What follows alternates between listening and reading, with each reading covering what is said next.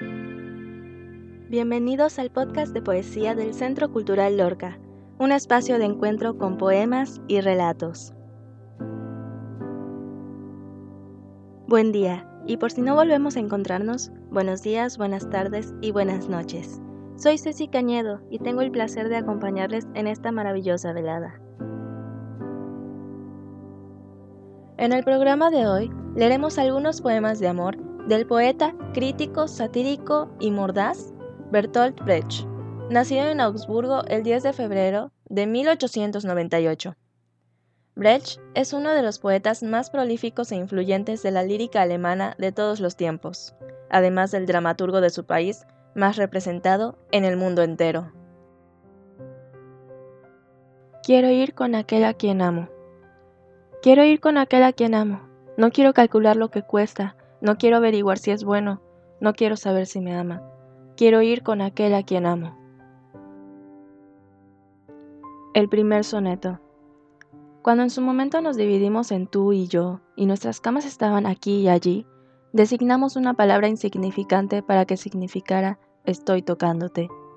No parece que consuele decir algo así, pues el tacto mismo es insustituible, pero ella al menos se hizo tan invulnerable y protegida como un objeto empeñado. Quedó adjudicada y retirada, sin embargo, no podía usarse, y aún así seguía estando presente. No estaba allí, pero no se había ido. Y cuando había gente extraña a nuestro alrededor, usábamos a menudo esa palabra, y de inmediato sabíamos que nos amábamos. Y corren tiempos oscuros. Y corren tiempos oscuros en la otra ciudad, pero se mantiene el andar ligero y la frente sigue lisa.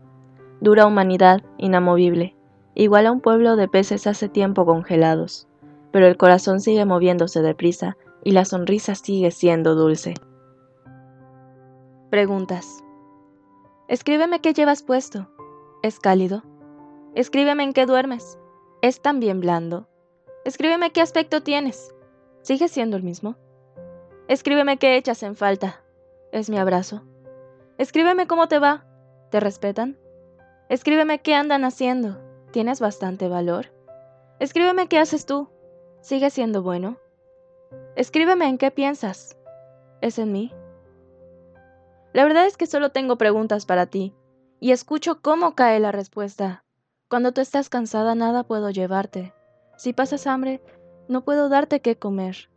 Así que estoy como fuera del mundo, no a mano ya, como si te hubiese olvidado. Balada de Hannah Cash.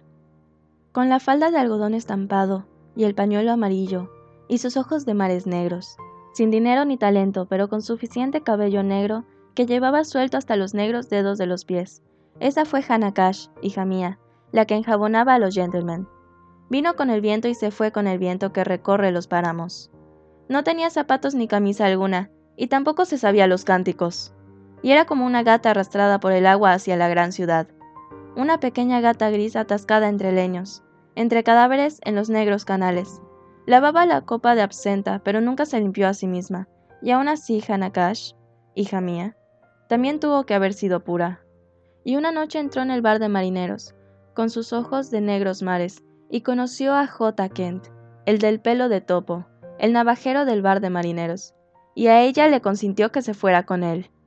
Y cuando se rascaba la barbilla el salvaje Kent y le guiñaba, entonces, hija mía, Hannah Cash, su mirada sentía hasta en los dedos de los pies. Se llegaron a conocer entre casa y pescado, y se fueron juntos por la vida.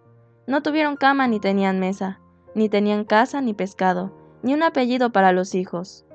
Pero aunque sople viento de nieve, aunque caiga la lluvia, aunque se ahogue el páramo, Hannah Cash, hija mía, se queda con el hombre que ama. El sheriff dice, ese es un canalla, y la lechera dice, anda torcido. Pero ella dice, ¿qué más da?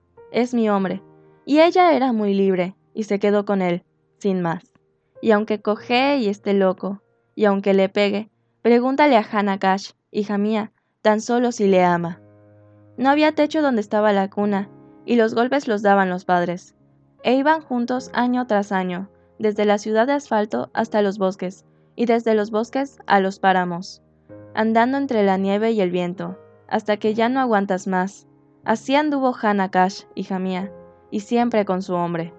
Ningún vestido era tan pobre como el suyo, y nunca hubo domingos para ella, ni excursiones de a tres al bar de tartas de cereza, ni tostadas por Pascua, y ninguna armonía de palabra. Eran todos los días como los son todos, y no había luz del sol. Siempre tenía Hannah Cash, hija mía, el sol sobre su rostro. Él robaba los peces, y ella robaba sal. Así fue, la vida es dura. Y cuando guisaba los peces, mira, los niños sentados en sus rodillas recitaban el catecismo. Durante 50 años, contra viento y marea, durmieron en una misma cama. Esa fue Hannah Cash, hija mía, que algún día se lo pague Dios. La canción del no y del sí. Hubo un tiempo en que creía cuando aún era inocente, y lo fui hace tiempo, igual que tú. Quizás también me llegue uno a mí, y entonces tengo que saber qué hacer, y si tiene dinero, y si es amable, y su cuello está limpio también entre semana, y si sabe lo que le corresponde a una señora, entonces diré no. Hay que mantener la cabeza bien alta, y quedarse como si no pasara nada. Seguro que la luna brilló toda la noche. Seguro que la barca se desató de la orilla. Pero nada más pudo suceder. Sí, no puede una tumbarse simplemente. Sí, hay que ser fría y sin corazón. Sí, tantas cosas podrían suceder. Ay, la única respuesta posible, no. El primero que vino fue un hombre de Kent, que era como un hombre debe ser. El segundo tenía tres barcos en el puerto, y el tercero estaba loco por mí. Y al tener dinero, y al ser amables, y al llevar los cuellos limpios incluso entre semana, y al saber lo que le corresponde a una señora, les dije a todos, no. Mantuve la cabeza bien alta, y me quedé como si no pasara nada. Seguro que la luna brilló toda la noche, seguro que la barca se desató de la orilla, pero nada más pudo suceder. Sí, no puedo una tumbarse simplemente. Sí, hay que ser fría y sin corazón.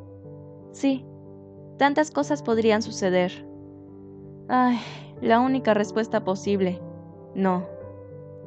Sin embargo, un buen día, y era un día azul, llegó uno que no me rogó, y colgó su sombrero en un clavo en mi cuarto, y yo ya no sabía lo que hacía, y aunque no tenía dinero, y aunque no era amable, ni su cuello estaba limpio ni siquiera el domingo, ni sabía lo que le corresponde a una señora, a él no le dije no. No mantuve la cabeza bien alta, y no me quedé como si no pasara nada.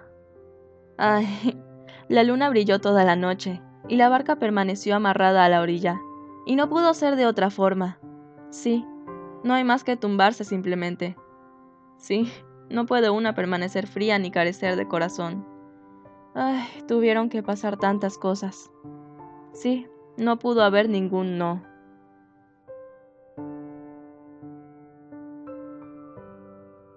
La despedida. Nos abrazamos. Yo toco tela rica, tú la tocas pobre. El abrazo es rápido. Tú vas a algún banquete, tras de mí están los abuesos. Hablamos del tiempo y de nuestra duradera amistad. Todo el resto sería demasiado amargo. La cuerda cortada. La cuerda cortada puede volver a anudarse, vuelve a aguantar, pero está cortada. Quizá volvamos a tropezar, pero allí donde me abandonaste no volverás a encontrarme.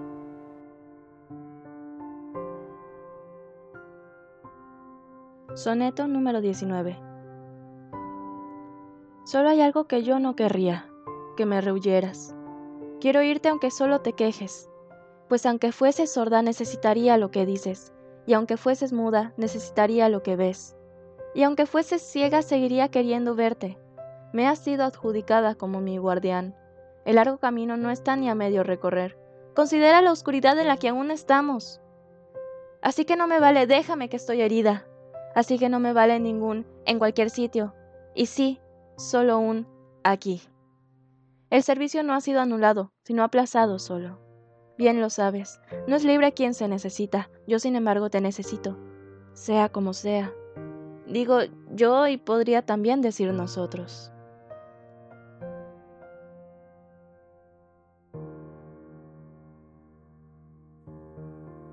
No hay nada más maravilloso y más complicado que el amor.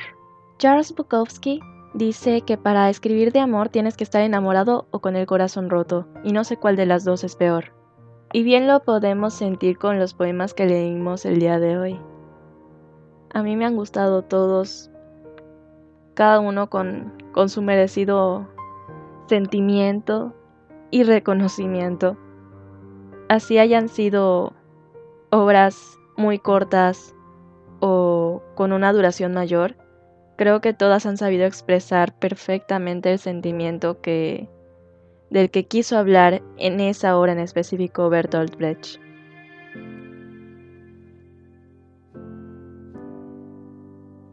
Nos vemos en la siguiente emisión del podcast de poesía del Centro Cultural Lorca. Gracias por permitirme acompañarles. Soy Ceci Cañedo y este fue un espacio de encuentro con poemas y relatos.